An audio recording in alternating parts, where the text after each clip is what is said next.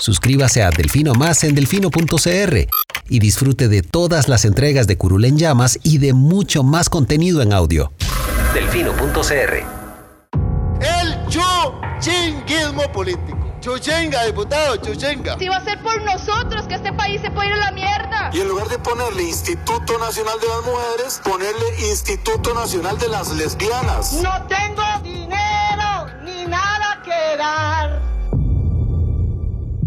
Delfino.cr presenta Curul en llamas, cubriendo y sufriendo la Asamblea Legislativa, porque alguien tiene que hacerlo. Hola queridos seguidores de Delfino.cr, bienvenidos al primer episodio de Curul en Llamas de este 2020, el podcast semanal donde les comentamos los temas más relevantes del acontecer en la Asamblea Legislativa. Les saluda como siempre Luis Madrigal en compañía todavía de Diego Delfino. Muy buenas noches, tardes, días, dependiendo de la hora a la que nos estén escuchando. Nuestro estimado Sebas estará de vuelta con nosotros la próxima semana. Esperemos que tenga buen viaje de vuelta. Eh, y así que eh, empecemos con los temas de esta semana, que estuvo cargada, primera semana de trabajo en la Asamblea Legislativa. Formidable. Tenemos en materia. Ley de huelgas. Se aprobó en primer y segundo debate. Tenemos una buena polémica con el diputado Daniel Olate de Liberación Nacional, dos nombramientos de magistradas de la Corte Suprema de Justicia y un nuevo escándalo con documentación de la Procuraduría de la Ética y el cementazo. Así que empecemos con el primer tema. Ley de huelgas. Muy bien. Entremos en materia.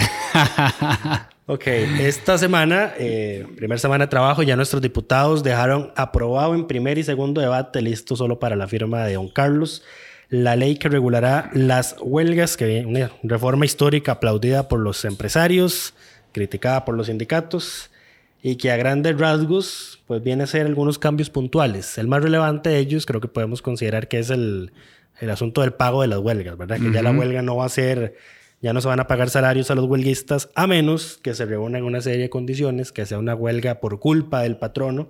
Y no solo por culpa del patrono, sino que, por ejemplo, tiene que haber un incumplimiento generalizado de los contratos o que el patrono esté eh, desacatando una orden judicial que le haya dado un, un, tribunal de trabajo, por ejemplo. Tiene que determinarse que es culpa del patrono y tienen que llenarse una serie de requisitos particulares que se enlistaron en la ley. Es decir, es relativamente complicado que logren. Sí, vamos a ver, estamos, estamos volviendo a lo que había antes del un fallo de la Sala Constitucional de 2011 que ha sido ampliamente criticado. Eh, porque a raíz de una acción de inconstitucionalidad, la sala de ese entonces pues había dicho que hasta que no hubiese una sentencia en firme que declarara ilegal la huelga, no se podían rebajar los salarios de los huelguistas de manera retroactiva.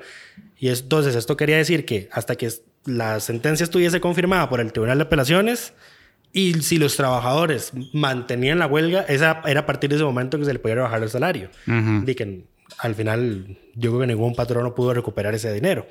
Eh, vimos los estragos que causó eso con la huelga del plan fiscal en el 2018 y bueno, a un año y qué, un año y dos meses de aprobada la ley. Se salió con la suya don Carlos Ricardo. Básicamente en este caso en particular, en el pago de salarios durante la huelga, lo que se está estableciendo ahora es certeza jurídica, que se sepa cuándo y cómo. Eh, otro de los cambios relevantes que podemos mencionar es, eh, bueno, ahora los sindicatos tienen que entregar un aviso de huelga en el sector público, o para que el gobierno tenga cierto margen de actuación para evitar el, el, movimiento y sentarse a negociar. Una dirección electrónica donde se puedan notificar para que no los anden persiguiendo. Es importante, ya no vamos a ver a notificadores del Poder Judicial todo el día persiguiendo a un solo dirigente, eh, que porque recordemos que con la huelga del plan fiscal habían varios que se habían escondido de los notificadores, por eso tardaron tanto en resolver. Eh, ¿Y qué más también podemos mencionar? Eh, Las modificaciones en el proceso judicial para la declaratoria. Plazos de 24 a 72 horas en los procesos. Entonces, eh, don Carlos Ricardo había publicado una imagen que decía que entonces iba a haber sentencia en un plazo de cinco semanas. A mí me parece que como que fue muy generoso con el... Con, se, se excedió mucho con ese cálculo porque visto los plazos que se quedaron, que quedaron en la ley, las declaratorias deberían salir en un máximo, creo, de dos semanas a lo mucho. Santo cielo. Sí. Va a ser una diferencia significativa versus meses de meses, de meses de nada. Sí, yo estoy seguro, muy seguro que todavía hay procesos de calificación de huelga del plan fiscal que todavía no se han no me resuelto definitivamente. Pero bueno. Eh, A la ley esta solo le falta la firma de don Carlos Alvarado, la aprobaron en segundo debate 35 diputados, la votaron en contra 13 y se aprobó con menos de 38 porque recordemos, el lunes, el primer día que sesionaron los diputados, se eliminaron del texto del proyecto los artículos que habían sido declarados inconstitucionales por la sala. ¿Cuáles eran? El que prohibía la huelga en el Poder Judicial, en los servicios del Poder Judicial, que ya Pedro Muñoz anunció que presentó un proyecto de ley para reinstaurarle la ley y que se apruebe con 38 votos. Em, y lo otro era eh, disolver sindicatos y sus dirigentes eran condenados penalmente por una serie de delitos. Que si bien es cierto, la sala había dicho que por determinados delitos sí se podía eventualmente disolver el sindicato, don Carlos Ricardo Benavides y los demás legisladores de la Comisión de Constitucionalidad dijeron mejor, mejor lo quitamos de una vez y mm. tramitamos esto proyecto aparte. Eh, en la discusión en segundo debate hubo una serie de discursos bastante relevantes. Hicimos un resumen que publicamos en, a modo de video en nuestra página de Facebook, así que los invitamos a que lo vayan a ver. Destacó el discurso de Doña Ivonne Acuña, así como ustedes lo oyen, a quien hemos reiteradamente criticado en este espacio, pero la señora se votó el jueves eh, explicando por qué ella era la única del bloque fabricista que estaba aprobando la ley. Eh, y comentó que cuando sus partidarios le escribieron en Facebook quejándose de que ella lo había aprobado en primer debate, pues que ella les dijo, bueno, pásenme sus dudas técnicas y legales eh, porque puede ser que se me haya escapado algo. Y yo las estudio y si es cierto, pues entonces lo votaré en contra.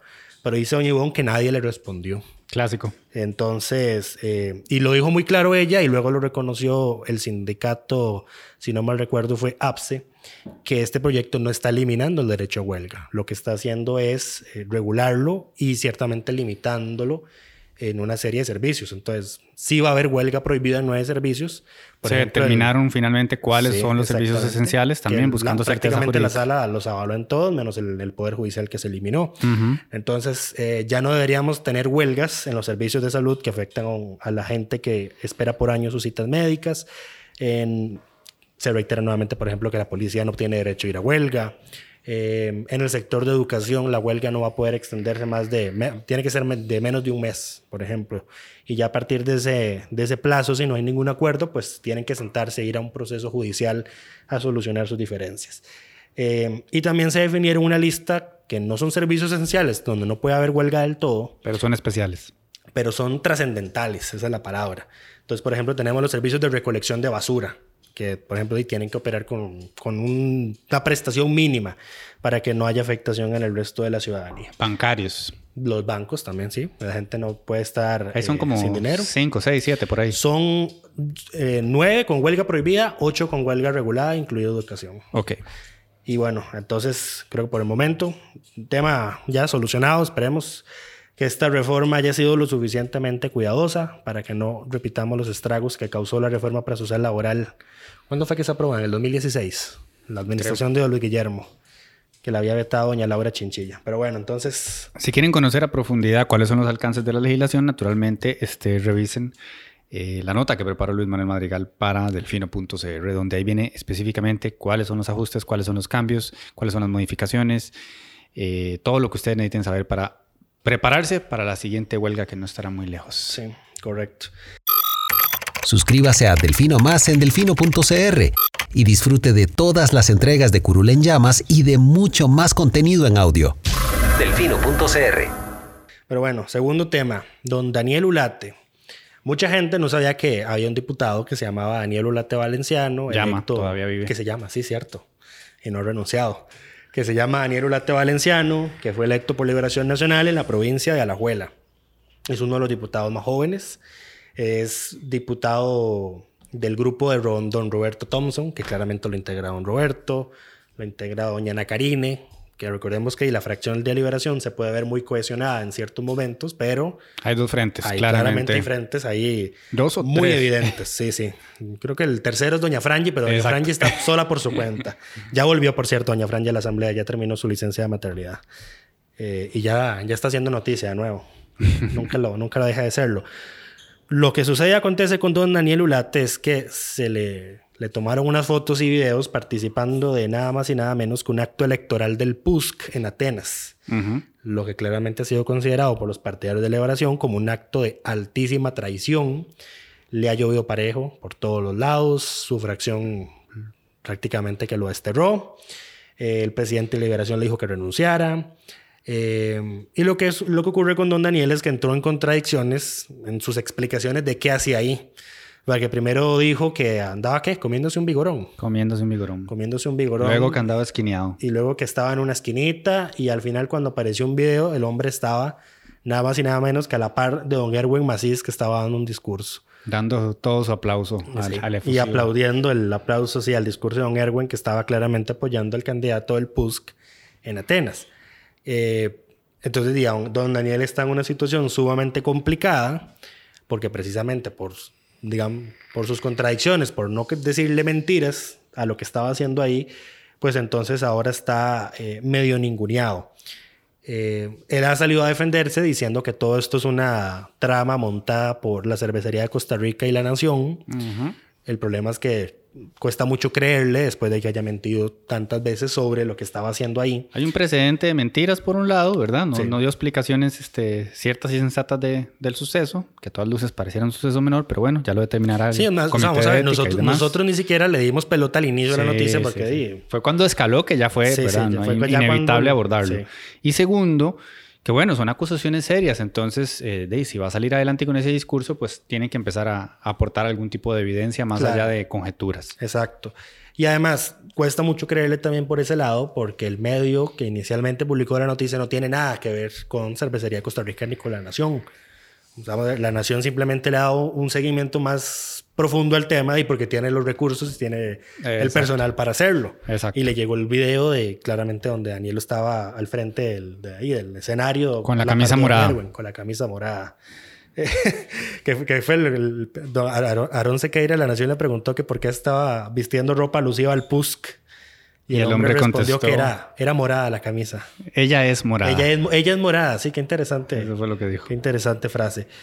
Pero bueno, entonces, por el momento, don Daniel al menos no llegó a la sesión del jueves, porque ya la situación a lo interno de la fracción ha escalado demasiado, cuando acusó de que Liberación había cedido a las presiones de la cervecería y de la Nación.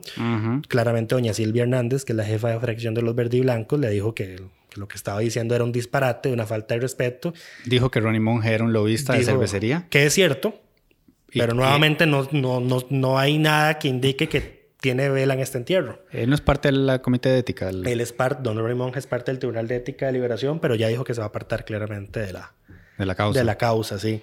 También, Eh, di- también le tiró a Toño Álvarez de Santi porque Toño dijo que, que había decepcionado a todos los liberacionistas. Y también le tiró a don Carlos Ricardo Benavides diciendo Ah, que sí. era él quien había formulado las mociones al proyecto para... eh, Estás hablando del proyecto etiquetado de Sí, sí. licores. Recordemos que don Daniel es el que impulsa, ahí sí, el proyecto de ley que la Nación reiteradamente ha atacado, que pretende que se etiqueten los licores para combatir el contrabando. La Nación ha hecho sendos reportajes sobre el tema criticando el proyecto porque además se decía que la empresa que quería dar el servicio es una empresa ligada al expresidente José María Figueres. Ah, claro, el Ahí está. famoso Entonces, por- duelo por- ahí, Figueres. ahí está Nación. la explicación de por qué don, Dan- don Daniel mete a la cervecería y mete a Ronnie Monge. Y entonces dijo que Carlos Ricardo era quien había metido las mociones a su proyecto para, Ujú. para debilitarlo. Eh, y hasta ahí, don Daniel no llegó el jueves porque ya la cosa ya estaba pintando bastante fea. Eh, tampoco llegó, por ejemplo, Paola Valladares, que había votado en contra del proyecto de huelgas. Esos dos que habían votado en contra, porque don Daniel, que votó en- a favor Inicialmente. inicialmente en el primer debate, la primera vez antes de la consulta a la sala. Luego, ya cuando estallado el escándalo, lo votó en contra y dijo, es que el proyecto tiene ahí unas cositas raras que ninguno de los diputados que cambió el voto supo explicar qué era lo raro del proyecto. Porque si mandaron a consultar el proyecto a la sala y la sala se dedicó a explicar cómo debe entenderse cada artículo del proyecto, pues no debería haberse, no debería, vamos a ver, no tiene sustento que digan que es que hay algo extraño, algo, algo que no se entiende. Tiene más sustento pensar que quería desquitarse de Carlos Ricardo. Exactamente. Y solo, llevárselo en banda, pero bueno. Eh, y hablando de don Carlos Ricardo, le llovió también el jueves de parte de don Roberto Thompson. Ahí vamos nuevamente las, divisiones que este tema ha causado en Liberación Nacional. Porque resulta y acontece, y aquí es donde entramos al tercer tema, que el lunes llegó a la Asamblea Legislativa un oficio de la Procuraduría General de la República que le avisaba a los diputados lo que la Procuraduría iba a hacer con el informe que se aprobó cuando la Asamblea creó una comisión investigadora, cuando se perdió la resolución que desestimaba las acusaciones contra el expresidente Luis Guillermo Solís. Por el caso del cementazo. Entonces, ahí está el primer antecedente. Recordemos que esa resolución llegó cuando presidía Gonzalo Ramírez en el periodo pasado. Se La perdió una gaveta. Se perdió. Se desapareció una Dijeron página. que era culpa de una fotocopiadora que terminó Ajá. siendo donada quién sabe a dónde. Y la resolución nunca apareció. Cuando doña Carolina Hidalgo, la primera presidenta de este periodo, le pidió a la Procuraduría que le reenviara la resolución, ya el plazo para que los, diputa- los diputados apelaran la desestimatoria a favor de don Luis Guillermo había vencido. Y resulta y acontece que el que hizo ese escándalo inicialmente, que había ocurrido eso, Fue Carlos Ricardo. fue don Carlos Ricardo. Y, y el karma es una P, dice el- un dicho famoso en inglés. Y resulta y acontece que entonces don Roberto Thompson se levanta el jueves y se queja porque hay medios de prensa que ya tienen el oficio de la Procuraduría, que no tienen los diputados, que ya lo leyeron, ya lo publicaron en redes y que están llamando a diputados para que den declaraciones sobre el oficio que claramente ellos no han leído porque no se los han entregado. Correcto. Sucede que el lunes, cuando llega ese oficio, se lo dan a la diputada Laura Guido. Laura Guido es la secretaria del directorio, por ende es a ella la quien le entra la correspondencia. Dice doña Laura que ella le avisó ese mismo día a Carlos Ricardo que había llegado ese oficio y que diera instrucciones para que repartieran copias. Como ya habían tenido la experiencia previa de que siempre hay problemas con esos documentos, pues era, era natural que los diputados procuren entonces de moverse para que eso le llegue a los diputados lo más rápido posible. Curarse en salud, digamos. Exactamente, porque si no les vuelven a abrir una comisión. Y ni así. Y ni así. Entonces, doña Laura le avisa a Carlos Ricardo que a ella le llega el documento el lunes de primero. Luego se lo notifican a Carlos Ricardo. Eh, doña Laura le pide a Carlos Ricardo el martes que avise que llega el documento. Don Carlos Ricardo no lo hace. Doña Laura el miércoles vuelve a pedirle a Carlos Ricardo en el plenario que les avise que llega el documento y ahí sí les avisa. Carlos Ricardo que llegó un oficio de la Procuraduría y no dice sobre qué. Entonces, y eso fue al final de la sesión que lo Ricardo dice, llegó un oficio de la Procuraduría ya de instrucciones para que se lo repartan a todos los diputados. Llega el jueves, mediodía, y el documento todavía no estaba. Y como ya lo tenía la prensa, y ya la prensa había dicho que era que la Procuraduría estaba anunciando que estaba reabriendo la investigación contra Luis Guillermo y abriendo una investigación contra el Consejo de Gobierno de, de, de Solís, O por lo menos eso se interpreta del documento. interpreta, sí. Eh, pues entonces dice, hizo un escándalo, porque dice, nuevamente, mano peluda, están protegiendo a Luis Guillermo, ¿cómo le explicamos esto a la ciudadanía? Y bla, bla, bla. Fue tal el escándalo, oiga, que el- yo creo que el, el discurso más escandaloso fue el de don Otto Roberto Vargas, quien fue el que presidió la comisión que investigó lo que ocurrió con la primera resolución, Ajá. que le querían echar todo el churuco a doña Carolina Hidalgo. Correcto. Y entonces Don Otto pidió la palabra, oiga, pero tenía, tenía la cara roja, gritaba, se quedaba sin aire, ese hombre casi le da un ataque al corazón. Eh, claramente estaba enojado de que decía, nuevamente está pasando lo que pasó la vez pasada y por lo que creamos la comisión. Se levantó Franji Nicolás, se peleó con Carlos Ricardo, se levantó Karine Niño, se peleó con Carlos Ricardo, se levantó José María Villalta, Jonathan Prendas, Ivana Cuña, bueno, todo mundo le cayó encima a Carlos Ricardo. Y el problema fue porque doña Laura Guido, eh, desde la mesa principal, tomó el uso de la palabra para hacer algunas aclaraciones, porque el temor de los diputados era que ese documento fuera una resolución que nuevamente tuviera un plazo para apelarse, Que no es el caso. que no era el caso. Y doña Laura lo dijo la primera vez, pero nadie la escuchó, nadie le quiso hacer caso. Más bien, eso que ella dijo se le volvió en contra porque entonces empezaron a decir, ah, ya la diputada del PAC, del expresidente PAC, ya lo leyó y fijo ya la fracción PAC lo leyó y ya tienen preparada la defensa contra el expresidente. Todo el drama, ¿verdad? Que no era el caso. Porque Y una vez la- más, todo el drama y todas las teorías de conspiración, igual que la vez pasada. O sea, si, si buscamos la definición de ahogarse en un vaso de agua, Es esto. es la sesión del 16 Voy a hacer el spoiler antes de que concluyas para decir que, tal y como sucedió con el desastre de comunicación de Casa Presidencial esta semana, con la famosa nota del ranking de inversión extranjera, todo esto se explica con el principio de Hanlon, también conocido como la navaja de Hanlon, que es un adagio que dice nunca atribuyas a la maldad lo que puede ser explicado por la estupidez y en el caso del Congreso y de su rama administrativa por la ineficiencia. Continúe, don Luis Manuel. Sí, sí, no, y vamos a ver.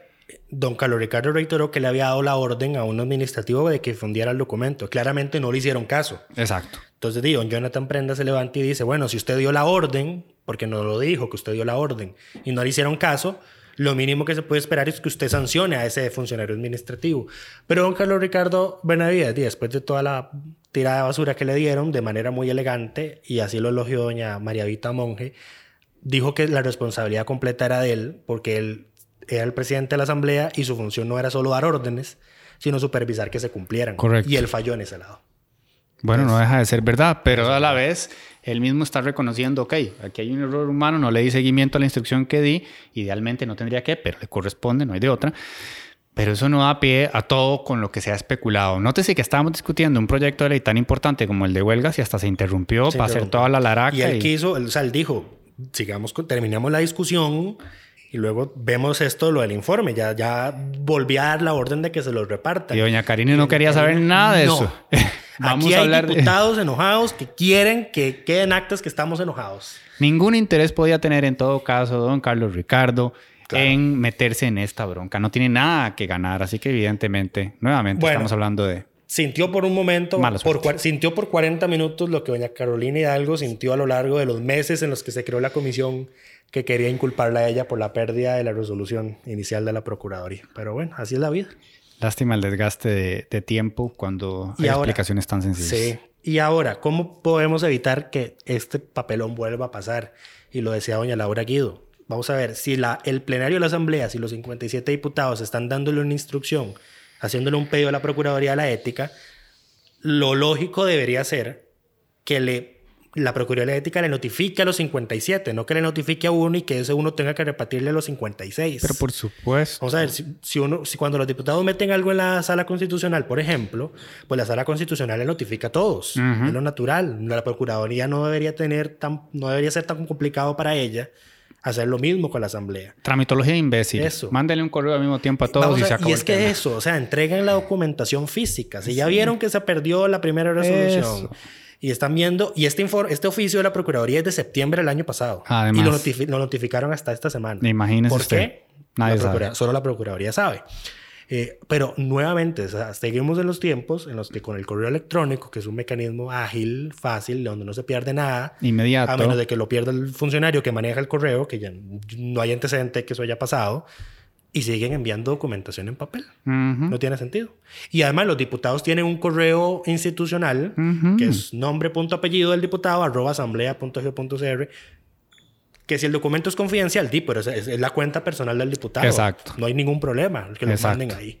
Pero bueno, en este país... Ya le resolvimos ese tema. A ver si no volvemos a tener una Y polémica de también como resolvimos lo de la reelección de magistrados y no nos han hecho caso. Eh. Hasta le redactamos el proyecto y nadie lo ha presentado todavía. Es una tristeza. Y ahora que hablamos de magistrados, cuarto y último tema de este programa, Otra tristeza. la elección de dos magistradas en la Corte Suprema de Justicia. La primera, Sandra Eugenia Zúñiga Morales, electa en la sala tercera para sustituir a don Carlos Chinchilla, quien aplicó la qué?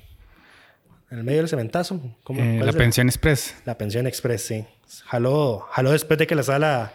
No, jaló después de que la Corte Plena quisiera meterle una sanción más severa por la desestimación a favor de Otto Guevara y... ¿Quién era más? Y, Víctor Morales Zapata. y Víctor Morales Zapata, sí.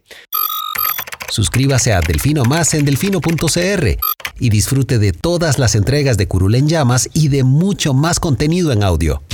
Delfino.cr Pero entonces, bueno, doña Sandra quedó electa con 39 votos en la primera ronda eh, y ya quedó nombrada, ya quedó cubierta, ya la sala tercera está completamente designada y luego nada más quedaba por nombrar eh, a quien iba a sustituir a doña Carmen María Escoto, que se había ido antes Correcto. previamente del escándalo del cementazo. Al menos ella sabía algo. Mm. Lo, lo- lo sentía. A veces uno, a veces uno hace cosas y luego se pregunta, ¿por qué habrá hecho esto esta persona?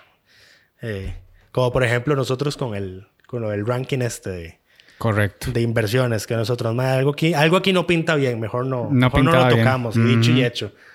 Nada, por, al- por, al- por algo uno desarrolla esos instintos.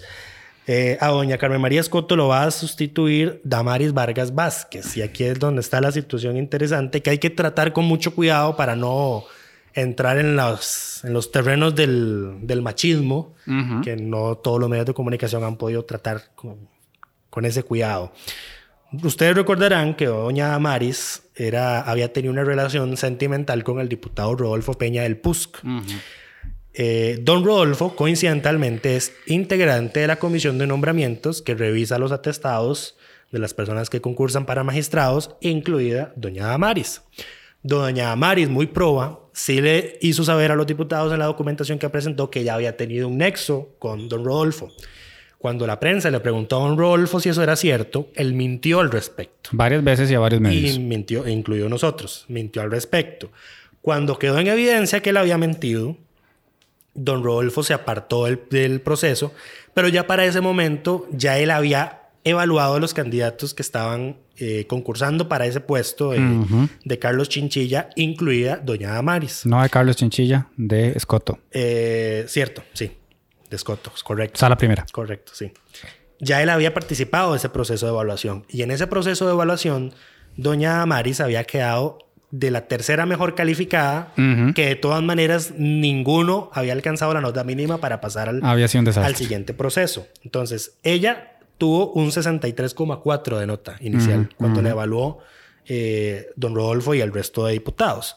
Correcto. Como ninguno pasó el 75 y dice, bueno, no vamos a volver a pedirle a abrir un nuevo concurso, mejor revisamos a ver si se nos pudo, a ver si evaluamos muy fuerte, si se nos pasó algo. ¿Se imaginan qué lindo que todo funcionara así en la vida? Mm. Bueno, ninguno pasó el curso, entonces no lo demos de nuevo, nada más pasémoslos a todos por una gran curva. Exactamente, sí. Entonces, hicieron una revisión de notas y le de subieron, magistratura, nada le menos. subieron ¿verdad? la calificación a todos. Ya don Rodolfo no estaba ahí. Eh, y cuando el- Clasificaron seis. clasificaron seis. Ella en el último Y lugar, ella con la nota de mínima. la tercera al último puesto, al sexto. Con un 70. Con un 75, que era la nota 75, mínima. correcto. Para poder tener el derecho de que los diputados le hicieran la entrevista. Y entonces, era la sexta menos, era la, la menos calificada de los seis. Ajá. Porque había, había- hubo candidatos que tuvieron, por ejemplo, un 81 de nota. Ujú. Claramente, entonces sus atestados eran mejores. Doña Damaris quedó de última, pero cuando ya los diputados votaron por definir a quiénes eran los que iban a recomendar al plenario, ella fue la que obtuvo más votos. Porque ahí los últimos resultaron los primeros. Exactamente. Y al final quedó electa nada más y nada menos que en primera ronda. Con con 40, 40 votos. votos. La mejor evaluada, que era Alexandra Alvarado Paniagua, que había votado por ella en comisión, Liberación, el Republicano, Restauración, el PUSC y el PAC, solo tuvo cinco. Ok, esto fue un resumen muy puntual de lo que aconteció en la fase final de este proceso de elección de magistratura. Sin embargo, todo el proceso, desde un inicio, está plagado de vicios, incoherencias, subjetividades, de todo lo que mil veces se ha señalado desde eh, el Foro de la Justicia, desde entidades internacionales, por supuesto desde la prensa. O sea, es el caso perfecto para ilustrar por qué es tan importante que de una vez por todas se modifique la forma en que se eligen los magistrados, porque a final de cuentas, ¿verdad? Muchas veces todo parece ser una teoría de conspiración, cuando desde un principio se dijo que todo estaba montado para que ella lo ganara y los diputados salieron a decir, no, no, no, eso no es así, y a final de cuentas nada más van y pa, 40 votos a pesar Y al final, hasta, in- inclusive don Rodolfo participó de la votación. Sí, dijo, no "Eh, salió. mi voto no hizo ninguna diferencia, total arrasamos. Sí, exactamente. Qué Pero, grande, por Dios. Bueno, y si sabía que iban a arrasar, perfectamente pudo haber salido, pero ahí, claramente esa, ahí es donde queda evidenciado que, el, que, el, que su movimiento de, bueno, bueno, voy a apartarme del concurso, era una sí, pose y claro. no una, no, vamos a ver, no una acción gesto- verdadera porque sabía que había metido la pata, que había faltado la, que había faltado la probidad, por lo menos. o a la Bueno, pa- para calmar el incendio en ese momento y después, Sí. obviamente, salirse con la suya. Y lo que ocurrió después y es que, como algunos medios de comunicación lo que titularon es eh, exnovia de, de diputado encabeza candidatos a, a sala primera, y pues ese tipo de titulares Son absolutamente impresentables. sí, porque vamos a ver, ella tiene atestados, Y los tiene. los tiene. El problema es que tiene a un exnovio que es tonto, sentado en una curul, eh, que no tuvo la inteligencia de reconocer que había tenido una relación con ella y decir, bueno, voy a apartarme. La Al final decencia, fue él el que Luis Manuel, Sí, la decencia de eso. que tan pronto se entera de que una persona con la que tuvo una relación afectiva de más de 10 años. Y además, ¿por qué uno va a mentir, por qué uno va a mentir de que uno tuvo una relación Sí, con alguien? O además, sea, ¿cómo va a negar En este algo país que tan es- pequeño. Exactamente. Todo Guanacaste tenía largamente documentada esa relación, no tiene ningún ella sentido. misma, o sea, como ella había ocupado distintos puestos en el Poder Judicial, eh, había sido jueza, si no mal recuerdo. Correcto. Ella, ella, había, ella, no había, ella se había apartado de casos Donde de judiciales donde figuraba don, don. Rodolfo o la familia don Rodolfo. Entonces, di, por, por ese lado, entonces, la descalificación no es hacia ella, sino No, nada. hacia el diputado y claramente hacia el proceso, porque di, castigaron a gente que era mejor calificada. O sea, ya tiene los atestados, sí, pero había gente que tenía todavía más y mejores atestados para ocupar ese puesto. Eso incluye el caso que solo a mí me importa, porque yo soy obsesivo con este tema de el juez que tenía nota perfecta y que por no agregar el documento que Ah, decía sí. que no tenía afiliación partidaria, requisito absolutamente absurdo porque un juez de la República no puede tener por default afiliación partidaria, lo dejaron por fuera. Cuando claramente don Luis Manuel, los atestados de este señor, era Ulate. ¿Cuál Sí. era el apellido? Eh, no recuerdo No el apellido, pero sí. Vamos a, te voy a decir por qué yo entiendo el que la comisión lo haya descalificado. Ya había presentado ese papel en otro proceso, Luis Manuel. Sí, pero recordemos que en este país la burocracia Mm, ya. es, es, es- Y es vos per- bruta. y vos y- perfecto con eso. No, claramente no. Pero vamos a ver, el que un juez Laxos para dar una curva de el 20 que- puntos, el pero que un, no para el que una un juez, el que un juez tenga prohibido tener afiliación partidaria no necesariamente va a implicar que de verdad no la tenga. Porque veamos que con el re- retomemos un momento el caso de Ulate. Si don Daniel Ulate decidiera renunciar, la que le sigue en, el, en la lista es una es la ex vicealcaldesa de Grecia, a quien el Tribunal Supremo de Elecciones la destituyó porque tenía afiliación partidaria cuando ella ocupaba un puesto que tenía prohibido tener que tener afiliación partidaria, que es el de auditoría. Mm, Entonces, está por ley que tiene esa prohibición, pero ella igual la tuvo. Y por eso es que se le castigó. Entonces, yo por ese lado entiendo que a él lo hubiesen dejado por fuera. Porque si lo, lo otro habría tenido que ser eh, consultarle al Tribunal Supremo de Elecciones si él tenía afiliación partidaria. Y resulta y acontece que ese dato es eh, confidencial. Nadie lo puede dar. Más, ni, si- ni siquiera, Súper eficiente, ni, siquiera, ni siquiera ningún partido político puede tener una base de datos pública donde, por ejemplo, vos consultes por número de cédula, por nombre, si esa persona es afiliada a ese partido. Bueno, primero hagamos esa base de datos pública y segundo, ¿qué tal si le decimos al señor, mire, le faltó este papelucho, tiene tres días para presentarlo y Sí. fuímonos y el país no se pierde una excelente candidatura. Di, Pero cuando que hay que colocar con eso, se, todo con eso lugar, se quitaban un candidato menos, un candidato menos que revisar. Pero bueno, eh, y uno menos con el cual competir cuando se quiera acomodar a alguien. Sí. Gracias. sí, así es. Pero bueno, esos fueron los temas más relevantes de esta semana en el Congreso. Eh, programa cortito pero conciso. Ya la próxima semana nos estará acompañando de vuelta Sebas. Como Ha sido un gusto dijo estar Sebas, en este espacio dijo- para dar Sí. pequeñas acotaciones cada 10 minutos. que lo pase muy, muy bien. Ah, Die- Diego, la- Diego, Diego habla mucho en, en, en en Café eh, para Tres y, y en estos programas es, un- es muy cohibido, pero eh, así es él. Eh, agradeciendo su sintonía, esperamos escucharnos bastantes veces este 2020. Nos escuchamos la próxima semana. No, saben, no podemos irnos porque todavía no hemos designado al, diputado de la semana. Carlos Ricardo Benavides, Luis Manuel, ¿Por fin qué? de la historia. ¿Por qué? Porque el hombre, bueno, también Villalta, los dos por la misma razón. Porque ante un problema no solo ponen Solo una denuncia, sino que presentan una respuesta. Villalta hizo la denuncia de los 19 alcaldes, bueno, las 19 municipalidades que solicitaron aumentos ilegales para sus respectivos alcaldes y al día siguiente hacer la denuncia presentó un proyecto de ley para tapar ese hueco. Lo mismo don Carlos Ricardo perdió la cabeza, se volvió loco con todo lo que estaba pasando con la huelga y dijo yo voy a hacer algo al respecto y lo hizo y ahora es ley de la República a la espera de la firma del señor presidente. Bueno, por actualidad se lo damos a José María Villalta. Por, porque fue una denuncia bastante importante la que hizo. Yo creo que ya a un Carlos Ricardo se lo habíamos dado En su momento. momento por, por haber presentado. Muy bien, entonces José. María Villalta, el primer diputado de la semana en Curul en Llamas, su programa de todos los que tenemos dedicados a la Asamblea Legislativa, este es su favorito en delfino.cr. Gracias por acompañarnos. Ahora sí nos escuchamos la próxima semana.